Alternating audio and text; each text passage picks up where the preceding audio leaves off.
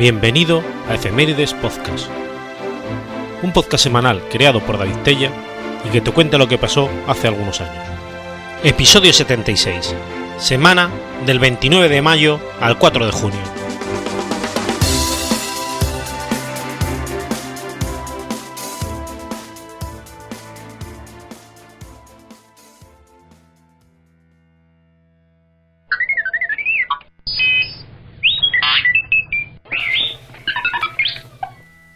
Viernes 29 de mayo de 1914.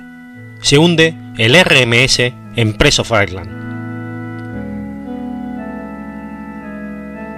El RMS Empress of Ireland fue un transatlántico operado por la canadiense Pacific Steamship Company, subsidiaria de la compañía Canadian Pacific Railway. Fue votado el 27 de enero de 1906 en el astillero Fairfield Shipbuilding and Engineering Company, ubicado sobre el río Clyde, en Escocia. Tenía un hermano gemelo, el Empress of Britain. Desde su viaje inaugural el 29 de junio de 1906, el Empress of Ireland cubrió la ruta entre Quebec, Canadá y Liverpool, Reino Unido.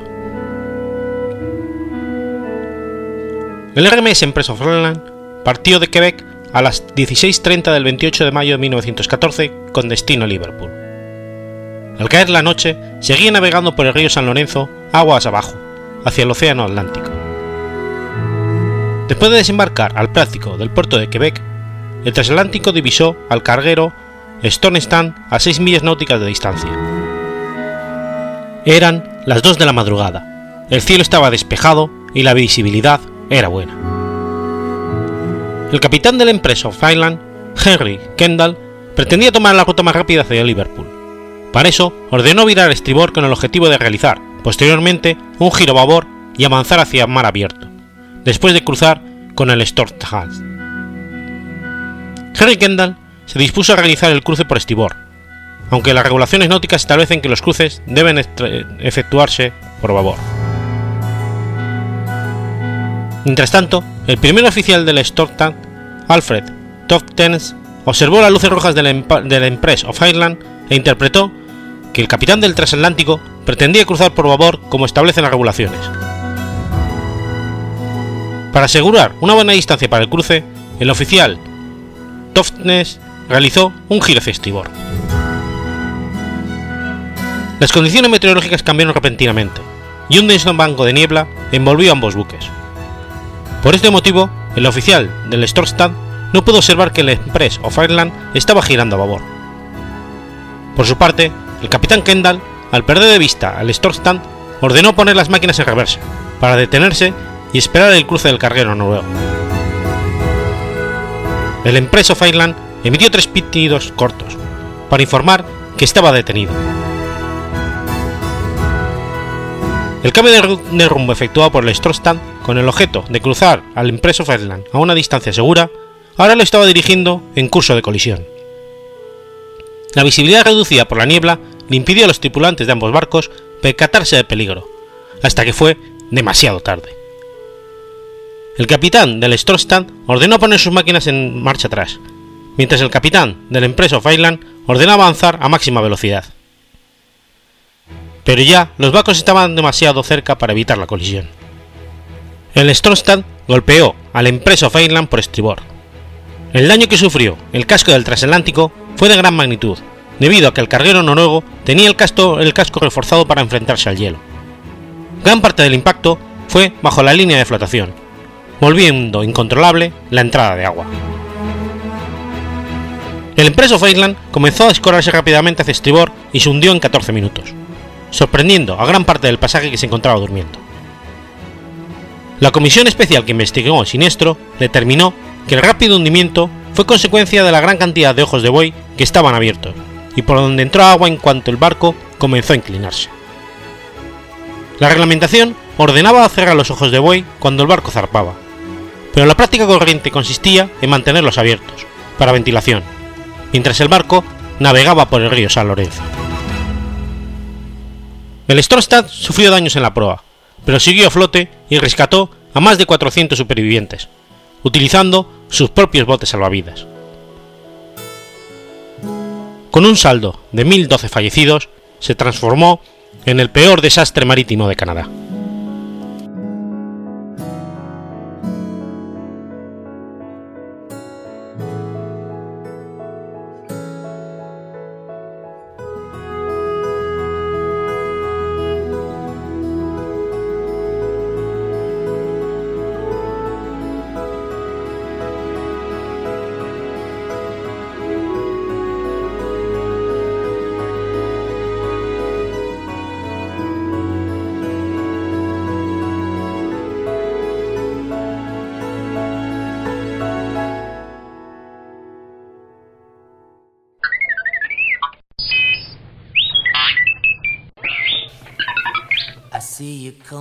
Viernes 30 de mayo de 1958. Nace Marie Fredriksson, cantante de Roxette. Marie Fredriksson es una cantante y compositora sueca, famosa por ser la voz femenina del exitoso dúo sueco de pop Roxette. En su Suecia natal ya tenía una consolidada carrera como solista antes de formar parte de este grupo. Está casada con el cantante sueco Michael Bollier. Desde temprana edad tuvo relación con la música. En su juventud formó dos bandas en Suecia, Strull y Mamas Bar.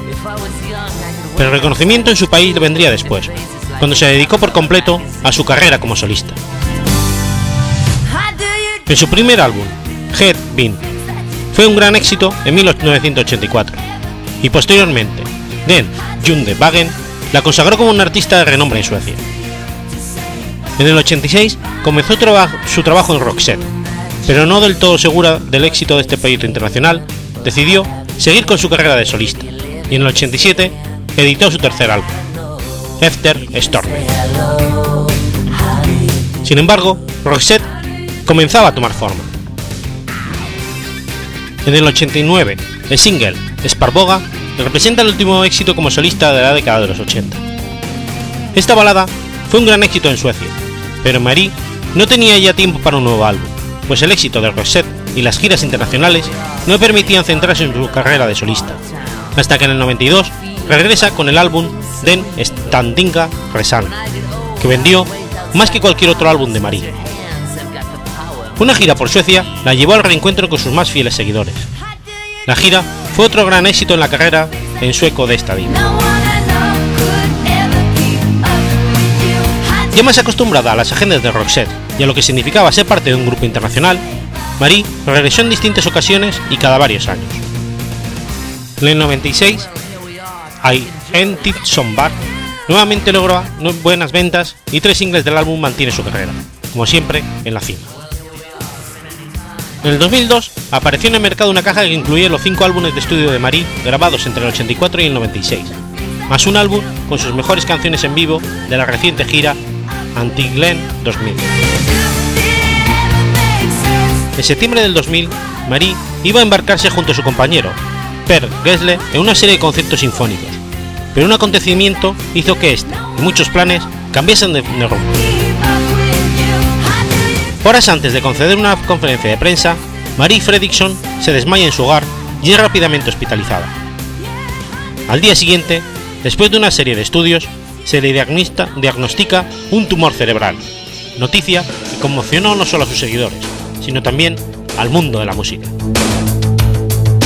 Semanas más tarde, Marie es intervenida quirúrgicamente y el tumor es extirpado por completo. Si bien la operación fue un éxito, la exitosa cantante es sometida a un estricto tratamiento con el fin de evitar otras formaciones de cáncer. Como consecuencia de dicha operación, Marie perdió la capacidad para leer y contar, teniendo que aprender nuevamente. Durante, casi dos años permanece lejos de la escena musical, dedicándose por completo a su familia y recibiendo tratamiento.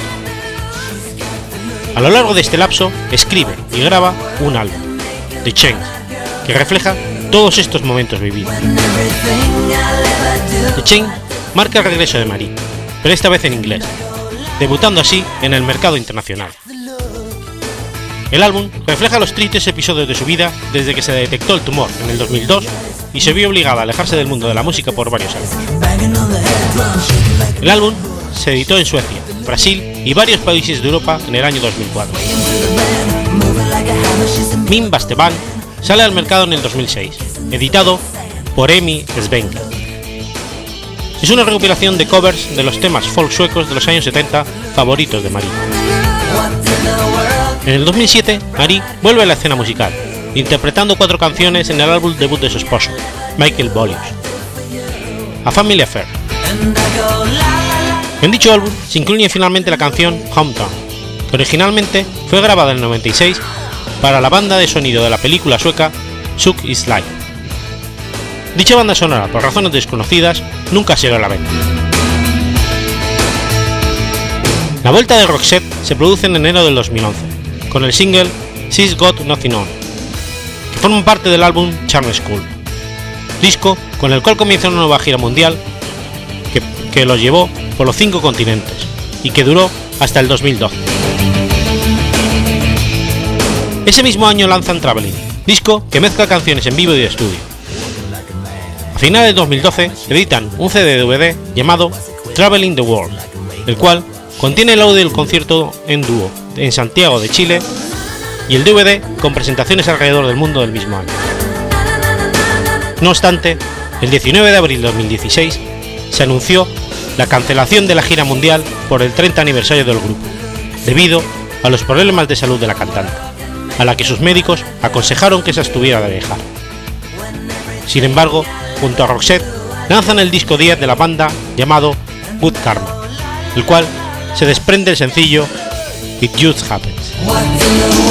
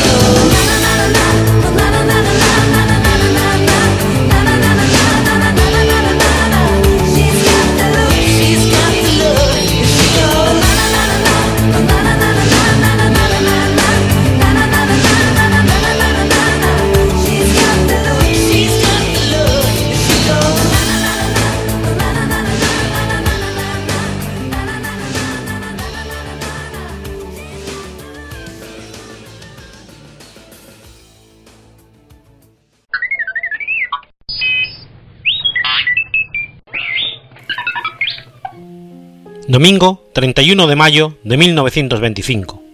Nace Juan Bosch. Juan Bosch Palau fue un director de cine y guionista español. Dirigió películas desde 1957 hasta 1983. Participó en el guion, solo o en colaboración con otros, de varias películas ajenas y de muchas propias.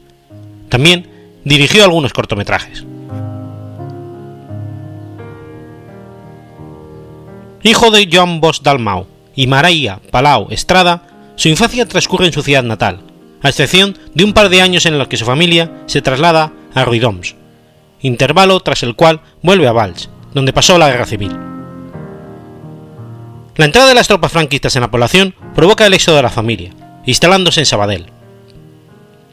Allí empezó a aficionarse a la lectura de obras teatrales, llegando a escribir. También colaboró en el diario de Sabadell, escribiendo artículos, y gracias a una entidad local conoce a gente del mundo cinematográfico, empezando a leer libros de dicha temática con gran avidez. En 1944 conoce a Jacinto Goday, un arquitecto que iba a rodar su primera película. Este y el productor le ofrecieron a John Bosch colaborar en el proyecto como ayudante de dirección, aceptando este gustosamente.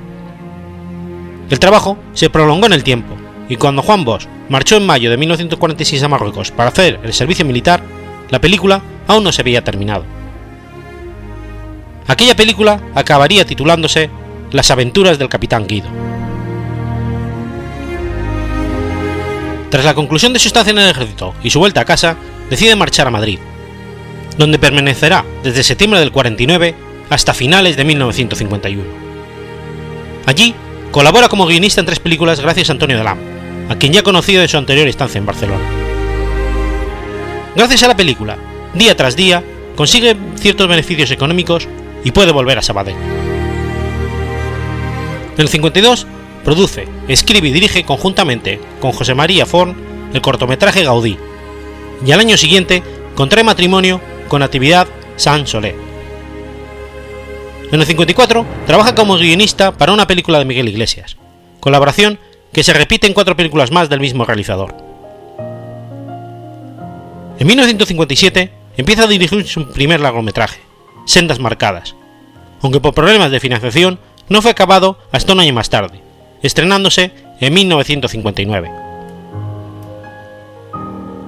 A esta ópera prima siguieron dos películas policíacas interpretadas por Arturo Fernández, un joven e incipiente actor cuya voz sería doblada tanto en estas dos películas como en las tres siguientes comedias, donde también aparece él. Estas películas pertenecen al género que después sería denominado como comedias de playa, y constituyen una mezcla de comedia y melodrama al estilo de la nueva novela romántica. Fueron filmadas en tres veranos consecutivos, y para el rodaje en exteriores fueron escogidas numerosas localizaciones de la Costa Brava y de Mallorca, desempeñando así las películas un importante papel de promoción turística. Cargada a las tres de un erotismo light, Bahía de Palma tiene el dudoso honor de ser la primera película española donde salía una chica en bikini. En esta película también aparece Casen, quien será el protagonista de sus dos siguientes películas, El Castigador y El Terrible de Chicago, concebidas para el lucimiento del cómico y su peculiar humor. El Terrible de Chicago supuso para el director el comienzo de su relación laboral con la productora IFI, de la cual era muy señor absoluto Ignacio Inquino, también natural de Valls. A finales de los años 60, John Bosch dirige tres películas más. Una comedia para Marie Sampere, La viudita Yeye, que entonces era una cómica bastante popular. Una comedia musical para Bruno Lomas, Chico Chica Boom, y una policíaca, Investigación Criminal. El principio de los años 70 supone para vos el contacto con un subgénero que se había popularizado en el anterior lustro con los famosos films de Sergio Leone llamados Spaghetti Western. Llegó a dirigir durante toda la década un total de hasta 8 de ellos, los dos primeros con IFI y los demás con diversas productoras italianas. Todas estas películas eran realizadas en el régimen de coproducción, favoreciéndose así con las distintas subvenciones concedidas a este tipo de colaboraciones cinematográficas. Para la distribución de estas películas en el extranjero, se cambiaban los nombres de técnicos y actores españoles por otros de fonética inglesa.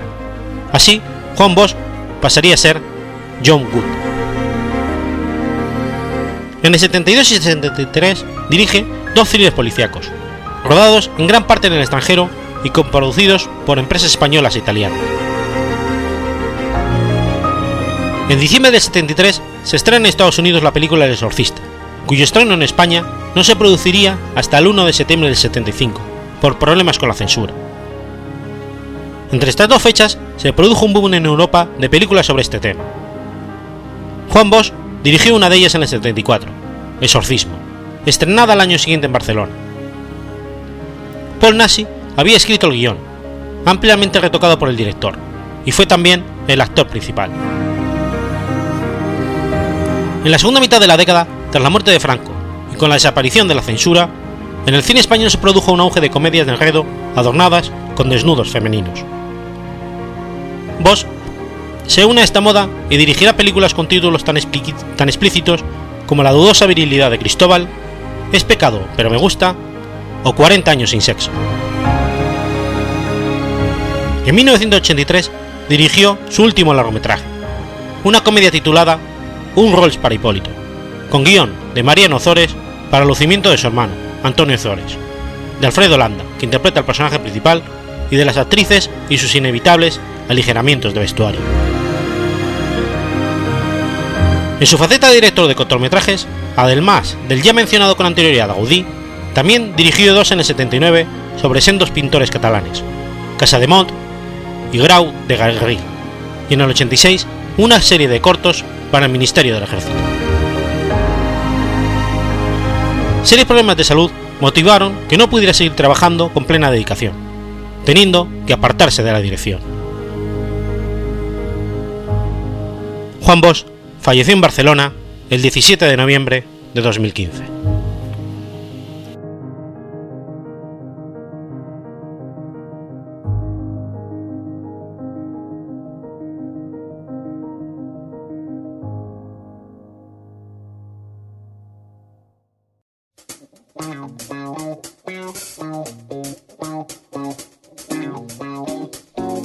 ¿Conoces la Asociación de Escuchas de Podcasting? Asespod es el primer lugar de encuentro para todas aquellas personas que escuchan este formato de audio.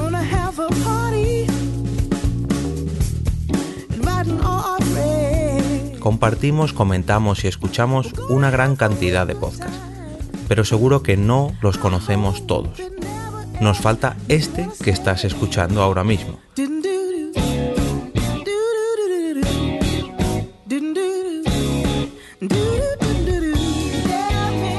Queremos que tú, oyente de este podcast, formes parte de todo esto. Asociate gratis en nuestra web, asespod.org. Búscanos en las redes sociales, Twitter, Facebook y Google ⁇ Recuerda, asespod.org.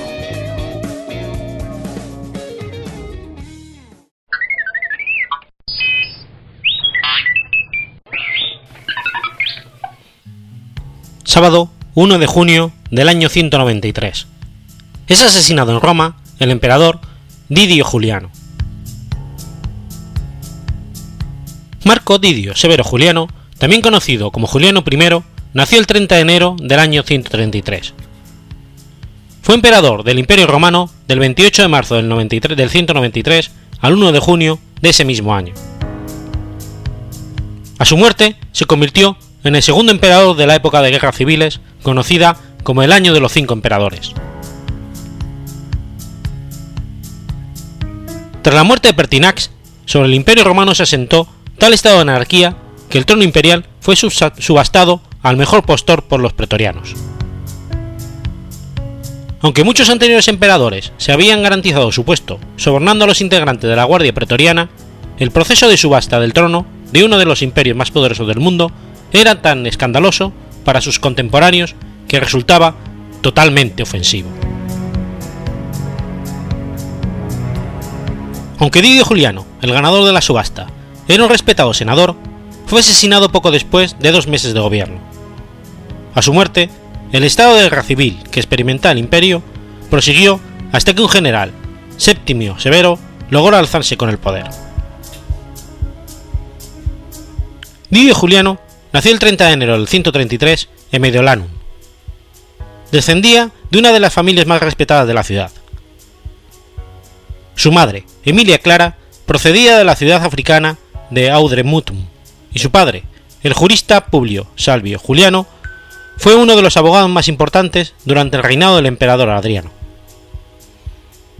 Fue criado por Domicia Lucila, madre del emperador Marco Aurelio. Al igual que todos los romanos de su posición, Juliano trató de medrar en la carrera política, logrando ser nombrado pretor en el año 162. Gobernó sobre Mogotaficum, donde comandó la Legión 21 Rapax. En el año 170 fue nombrado gobernador de la provincia de Galia, Bélgica, por un periodo de cinco años. Su defensa de un ataque germano procedente a la otra orilla del Elba le valió un consulado sufectus en el año 175. Entre los años 176 y 177 fue nombrado gobernador de la provincia de Ilira. En el año 178 gobernó Germania Inferior y posteriormente regresó a Italia. Fue nombrado gobernador de Bitinia tras exiliarse en su ciudad natal durante un breve periodo al ser acusado de formar parte de la conspiración urdida a fin de derrocar a Cómodo. Posteriormente se trasladó a África, donde sirvió como procónsul. Tras la muerte del emperador Pertinax, la Guardia Pretoriana subastó el trono imperial entre los hombres más ricos e influyentes de Roma, algo intolerable para el resto de sociedad romana de la época. Didio Juliano se impuso a Tito Flavio Sulpiciano, suegro de Pertinax y por tanto peligroso para los pretorianos. El precio final por el trono se estipuló en 25.000 sestercios por soldado. Tras la compra del trono, los pretorianos obligaron al Senado a nombrar nuevo emperador a Didio Juliano. La ira del pueblo aumentó cuando Didio Juliano comenzó a realizar promesas a muy largo plazo. Trató de ganarse al Ordo Kester para su causa, y de calmar al pueblo mediante la supresión de varias medidas tomadas por Pertinax, si bien no concedió los honores debidos al anterior emperador por miedo a enajenarse a la facción militar. Otorgó tanto a su esposa, Manlia Escantilia, como a su hija, Lidia Clara, el título de Augustas.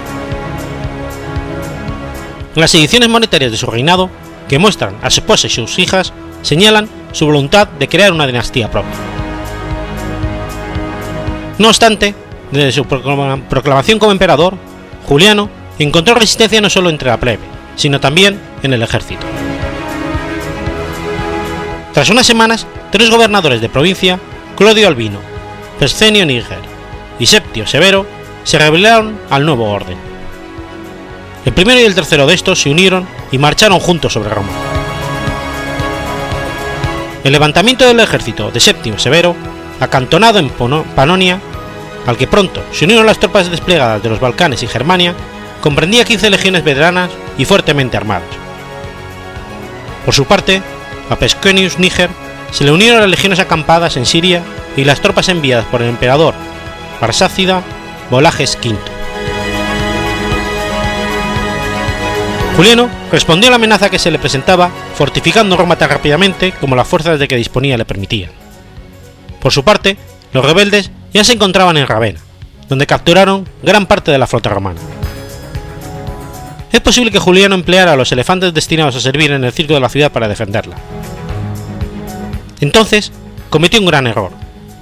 Envió una brigada integrada por pretorianos a realizar trabajos en las murallas de la ciudad.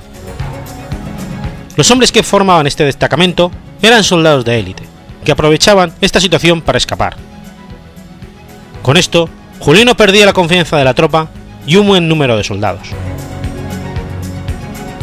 Septimio Severo proseguía su marcha sobre la capital del imperio, haciendo que los senadores decidieran enviarle una delegación en la que le juraban lealtad. Muchos ciudadanos huyeron de la ciudad por miedo a lo que podía pasar. Desesperado, Julián envió a su prefecto del pretorio a Séptimo Severo, a fin de que le solicitara compartir el trono de manera simultánea. No obstante, este mató al mensajero y envió un mensaje a los pretorianos diciéndoles que si le entregaban a los asesinos de Pertinax, le garantizarían la impunidad. Oferta que los pretorianos aceptaron. El 1 de junio, el Senado se reunió y proclamó por unanimidad a Séptimo Severo nuevo emperador del Imperio Romano. Juliano permaneció en el Palacio Imperial, pero fue asesinado al día siguiente por órdenes del nuevo emperador. Según Dion Casio, sus últimas palabras fueron: ¿Pero qué he hecho mal? ¿A quién he matado?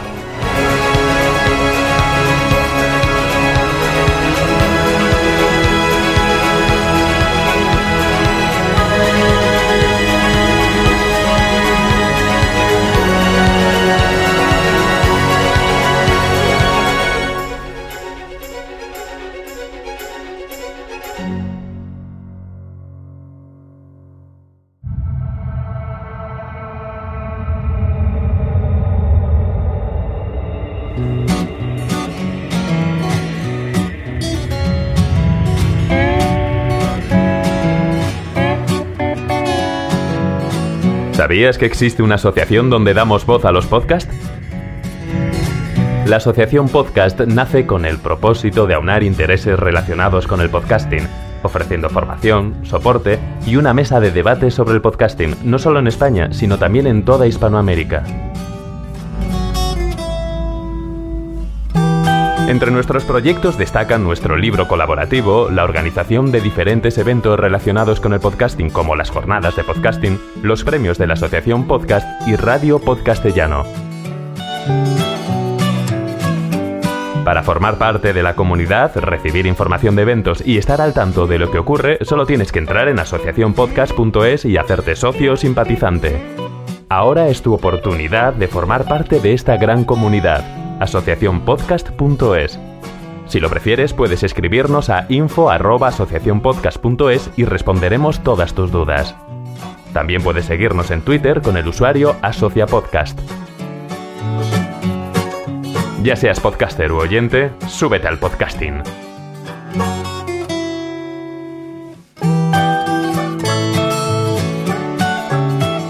Gracias, de nada.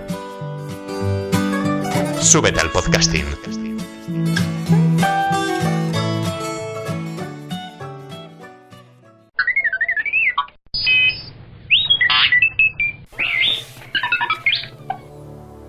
Sábado 2 de junio del 455. Roma es saqueada por los vándalos de Genserico. Genserico fue el rey de los vándalos y los alanos entre el año 428 y el 477. Fue pieza clave en los conflictos ocurridos en el siglo V en el Imperio Romano de Occidente, y durante sus casi 50 años de reinado elevó a una tribu germánica relativamente insignificante a la categoría de potencia mediterránea. Hijo ilegítimo del rey vándalo o Sigilio, se le supone nacido en las cercanías del lago Balatón en torno al año 389. Fue elegido rey en el 428 a la muerte de su medio hermano Gunderico. Brillante y muy versado en el arte militar, buscó de inmediato el modo de aumentar el poder y prosperidad de su pueblo, que residía por aquel entonces en la Hispania bética, y que había sufrido los ataques de los más numerosos visigodos. Así, poco después de acceder al trono, Genserico decidió ceder Hispania a sus rivales, empleando para ello la poderosa flota creada bajo el reinado de su predecesor. Aprovechando las disputas de Bonifacio, gobernador romano de África del Norte, con la metrópoli, 80.000 vándalos cruzaron el estrecho de Gibraltar en la primavera del año 429. Partiendo de Tarifa e Lulia Traducta, desembarcaron en Ceuta.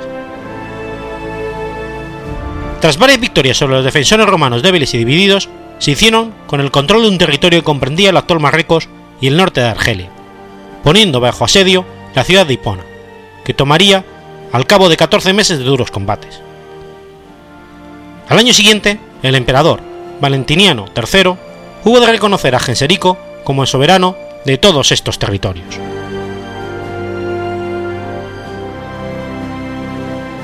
En el 435, Genserico llegó a un acuerdo con el Imperio Romano, con el que el reino vándalo pasa a ser Fuadeteri de Roma, con la concesión de Numidia. A cambio, debería pagar un tributo, resistir de atacar Cartago y enviar a su hijo Unerico a Roma como rey. No obstante, en el 439, Geserico toma la ciudad de Cartago, capturando a la flota imperial allí atracada. Con este movimiento hizo a los vándalos dueños del Mediterráneo occidental, apoderándose a continuación de las bases marítimas de gran valor estratégico comercial, las Islas Baleares, Córcega, Sicilia y Cerdeña. Roma, privada de una de las mayores zonas de producción cerealística del viejo mundo, habrá de comprar en lo sucesivo el grano del norte de África, para su propio aprovisionamiento. En el 455, el emperador romano Valentiano III fue asesinado, sucediéndole Pretonio Máximo. Genserico, considerando roto el tratado de paz firmado por Valentiniano en el 442, desembarcó en Italia y marchó sobre Roma, cuya población se rebeló contra el nuevo emperador y le dio muerte. Tres días después, los vándalos tomaron sin resistencia la ciudad y la saquearon. El Papa, León Magno, no logró impedir que los vándalos de Genserico, al llegar a las puertas de Roma, invadieran la ciudad indefensa, que fue saqueada durante más de dos semanas. Sin embargo, el gesto del Papa, que inerme y rodeado de su clero, salió al paso del invasor para pedirle que se detuviera, impidió al menos que Roma fuera incendiada y logró que no fueran saqueadas las basílicas de San Pedro, San Pablo y San Juan, en las que se refugió gran parte de la población aterrorizada. Si bien los vándalos hicieron acopio de gran cantidad de oro, plata y objetos de valor, el saqueo no dañó la ciudad en gran medida. Genserico llevó consigo a Cartago como rehén a Licinia Eudoxia, viuda de Valentiniano, y a sus dos hijas, Placidia y Eudoxia. Esta última contraería matrimonio con su hijo y sucesor, Unerico.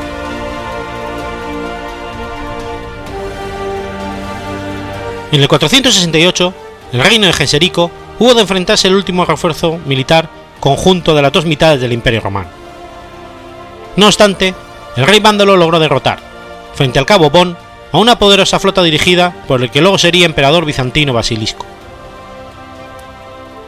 En el verano del 474 firmó la paz perpetua con Constantinopla, con la que Bizancio reconoció la soberanía vándala sobre las provincias norteafricanas, Baleares, Sicilia, Córcega y Cerdeña. En su política interna, Genserico toleró en algunos momentos al catolicismo, si bien exigió la conversión a la doctrina arriana de sus consejeros más cercanos y procedió a numerosas confiscaciones de bienes de la Iglesia Católica, que se convertiría así en una poderosa fuerza opositora a la monarquía vándala. También dio lugar a persecuciones de católicos, que no aceptaron el arrianismo, como las persecuciones en el norte de África, en las que resultaron mártires en el 462 San Armogastes, San Arquinismo y San Saturno.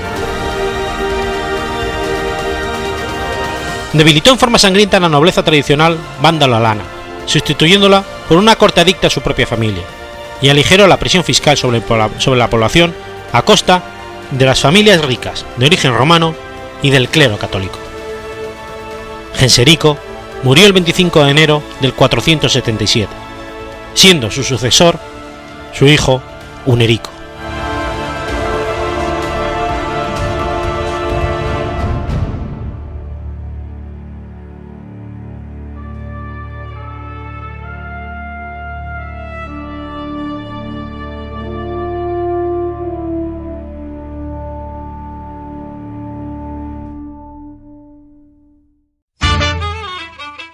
¿Sabéis de qué está lleno Internet? No, de eso no, guarros. Internet está lleno de podcasts. Pero como las trufas en el bosque, a los podcasts hay que encontrarlos y a veces no es nada fácil. Para lo primero, contamos con cerdos con muy buen olfato. Para lo segundo, contamos con Agustín, Verdugo 789, que tiene muy buen oído y luego nos lo cuenta todo en su podcast sobre podcast. No soy un troll.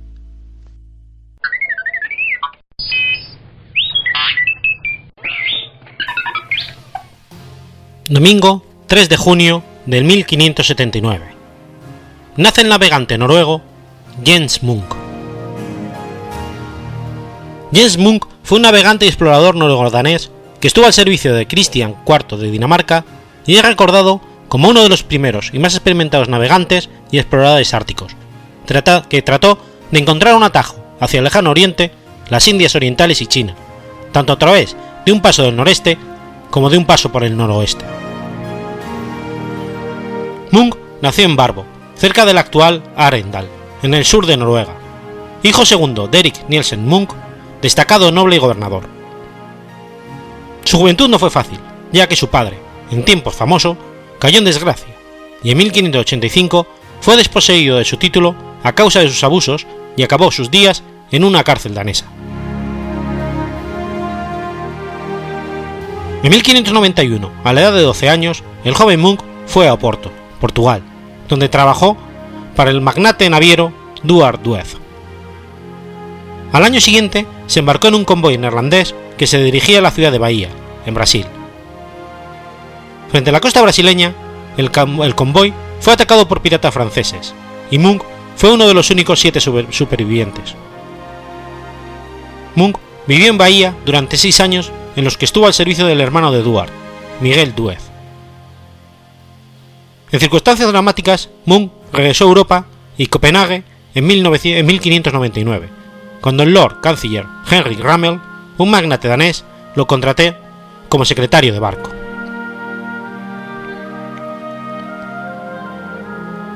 Participó en un viaje accidentado a Nueva Zembla en 1609 con James Heap. La expedición se vio envuelta en una tormenta en el Océano Ártico y los barcos quedaron atrapados en el hielo y la tripulación apenas fue capaz de hacer el camino de regreso, arribando a tierra cerca de Arjanselk. Al año siguiente, el rey le ordenó regresar al mismo destino para encontrar el paso del noreste. Esta vez, sin embargo, la expedición quedó detenida por el hielo y tuvo que dar marcha atrás cuando llegó a Kildin, en la costa de Murmax. Partir de 1611, Munch fue nombrado capitán de barco de la marina danesa por el rey danés noruego Cristian IV de Dinamarca. Durante la guerra de Kalmar entre suecos y daneses, Munch, junto con el noble Jorgen Da, dirigió en 1612 un ataque a la fortaleza sueca de Alsborg y consiguió acrecentar su reputación. Posteriormente se le dieron importantes tareas para completar en latitudes norte y sur. Se fue a España, por ejemplo, a contratar a los vascos que podrían participar en la caza de ballenas danesa-noruega, siendo el primero en introducir la caza de ballenas del Ártico como una industria lucrativa en Dinamarca. En 1615 capturó a Jan Mendoza, cerca de la entrada del Mar Blanco, en la costa norte de Rusia. No transcurrió mucho tiempo para que Munch fuera conocido por ser uno de los mejores oficiales de la Marina danesa-noruega. En la primavera de 1617 reclutó a 18 balleneros vascos para la primera expedición ballenera danesa a Spitsbergen, la mayor de las islas del archipiélago de Svalbard. En 1618, el rey Cristian IV le nombra comandante de la primera expedición danesa a las Indias Orientales, con cinco barcos y casi mil hombres. Pero solo un mes antes de la salida de la expedición, en noviembre, Munch fue relegado y sustituido por el noble, mucho más joven, La razón para su relevo no está clara, pero lo más probable es que fuera causa de un conflicto que Munch habría tenido con Lord Canciller Christian Fries. Unos meses antes, Munch también habría perdido una gran cantidad de dinero como resultado de una expedición ballenera sin éxito, lo que causó una pérdida de su prestigio social. Como un intento de recuperar su posición social, comenzó la planificación de una expedición mucho más espectacular en 1619, la búsqueda del Paso del Noroeste. Sin embargo, el sueño de su vida comenzó en serio en 1619 cuando recibió la orden de encontrar el Paso del Noroeste que se creía extendida entre la bahía de Hudson y el Océano Pacífico. El ambicioso Cristian IV había diseñado un gran plan para controlar ambos estrechos árticos, el del noreste y el del noroeste, con el fin de tener acceso a las riquezas de Oriente. Se creía que una ruta por el norte hacia Japón y China sería mucho más rápida que las rutas comerciales habituales. Se sugirió incluso que navegando hacia el norte, la distancia sería solamente de un quinto de la ruta tradicional que bordeaba África y cruzaba el Océano Índico. El 9 de mayo de 1619, Jens Munch zarcó de, Copenhague con solo dos barcos, el Unicornio y el Lamprea, que habían sido equipados bajo su propia supervisión y que contaban con una tripulación de 64 marineros daneses y noruegos. Ese viaje resultará ser dramático. Pusieron primero rumbo hacia el noreste, a las islas Shetland. Siguieron hacia las islas Feroe y continuaron navegando hacia el oeste, hasta arribar frente a las costas de Groenlandia. Divisaron el cabo Farewell el 30 de junio, diez días después de haber avistado Groenlandia. Penetraron en el estrecho de Debeis hacia los 69 grados norte y el 8 de julio ya habían avistado la ribera occidental, pero no pudieron acercarse a tierra por el hielo y la niebla.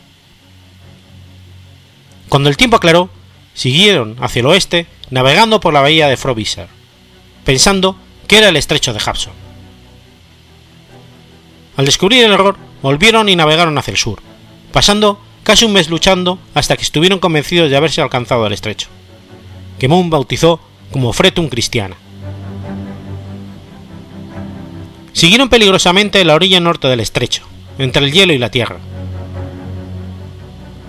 En un lugar llamado por Moon, Risund, desembarcaron en tierra y tuvieron un encuentro con los nativos, probablemente esquimales, y calzaron algunos renos. Moon tomó posesión de esas tierras en nombre de Cristian IV. Tras dejar Grisund, quedaron atrapados en el hielo durante seis días. Exploraron una pequeña cala, que Moon llamó el 31 de julio Hartsund, hasta que el tiempo mejoró. Moon se hizo de nuevo al mar el 19 de agosto, poniendo rumbo oeste-suroeste.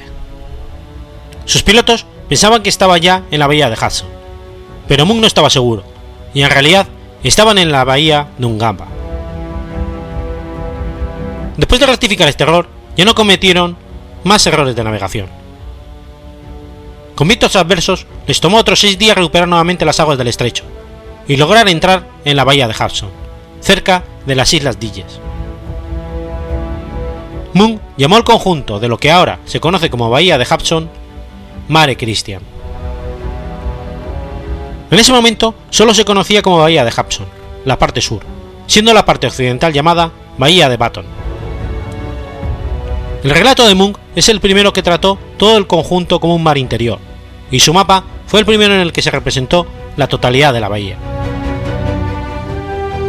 Al llegar a la bahía de Hudson, Moon navegó hacia el suroeste, buscando alcanzar la costa oeste en un lugar determinado. El cruce de la bahía se realizó sin incidentes y se embarcaron en un lugar llamado más tarde Cabo Churchill, donde Munch inmediatamente buscó refugio para sus naves. El clima empeoró poco después, siendo ya principios de septiembre, y Munch se vio obligado a invernar en Puerto Churchill, en el estuario del río Churchill, planificando buscar el pasaje en la primavera siguiente.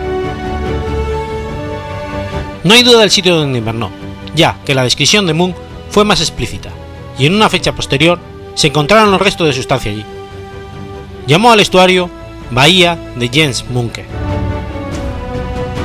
Moon fue el primer europeo en visitar la zona, aunque Baton puede haber pasado por ella en 1612 y 1613 sin, notar, sin tomar nota de ello. Mientras llegaba el invierno, Moon realizó algunas observaciones científicas y evaluaciones, tales como las migraciones de aves, un eclipse de luna, y sus puntos de vista sobre los orígenes de los témpanos de hielo que había visto en los estrechos de Davis y Hudson. Moon animó a sus hombres a que realizasen ejercicio en tierra y cazasen, pero a medida que el tiempo fue más frío y la nieve más profunda, se limitaron a permanecer en sus barcos. El frío y el hambre comenzaron a pasar factura, y en enero de 1620 los hombres empezaron a sucumbir ante el escorbuto. A pesar de que las naves había reservas adecuadas de hierbas, aguas y medicamentos, nadie sabía la forma de administrarlos. En marzo, la mitad de la tripulación estaba muerta, y el 4 de junio, 61 de los tripulantes habían perecido, quedando solo Munk y otros dos hombres, debilitados por la enfermedad. Sin embargo, se recuperaron lo suficiente para intentar un regreso a Europa en el Lamprea. Partieron el 16 de julio de 1620 e increíblemente, ellos tres lograron manejar el barco durante el viaje de regreso. En el relato de Moon se habla poco del viaje de vuelta, en el que siguieron un curso muy parecido al viaje de ida. Llegaron a Bergen, Noruega, el 21 de septiembre. A raíz de algunos disturbios en Bergen, Moon fue arrestado, pero salió en libertad condicional después por orden del rey, solo para regresar a Copenhague, donde llegó el 25 de diciembre. Munk quedó decepcionado por el fracaso de la expedición. No se había preparado para el frío extremo y además había planeado vivir en tierra y tener carne fresca. Más tarde hizo planes para regresar a la zona con colonos para iniciar el comercio de pieles allí. Hizo varios preparativos para un segundo viaje para tomar posesión de Nueva Dinamarca para la corona danesa, pero su salud era muy débil para llevarlo a cabo, y finalmente se pospuso por varias razones. A pesar de las experiencias fracasadas en la bahía de Hudson, Moon continuó sirviendo para explorar, como explorador polar y diplomático danés. Navegó a Malmis en 1623 como almirante de una fuerza de asalto naval en respuesta a un ataque de Rusia a los comerciantes daneses. El caos provocado en Malmis fue horrendo y dio lugar a unas tensas relaciones entre Dinamarca, Noruega y el zar de Rusia. En 1624, sin embargo, Munch estaba una vez más en el Mar del Norte, esta vez para liberar las aguas costeras de los piratas. En 1625 fue nombrado almirante y durante la Guerra de los 30 Años, Munch lideró un bloqueo sobre el río Weser. Munch murió el 26 de junio de 1628, probablemente como resultado de haber sido herido en los combates en el fiordo de Kieler, un par de meses antes. Sin embargo, según el científico francés Isaac de la Pellière, que sirvió como legado en la embajada francesa de Copenhague, Munch habría muerto como consecuencia de una disputa con el rey Christian IV, en la que el rey habría atacado furiosamente a Munch con un palo causándole la muerte.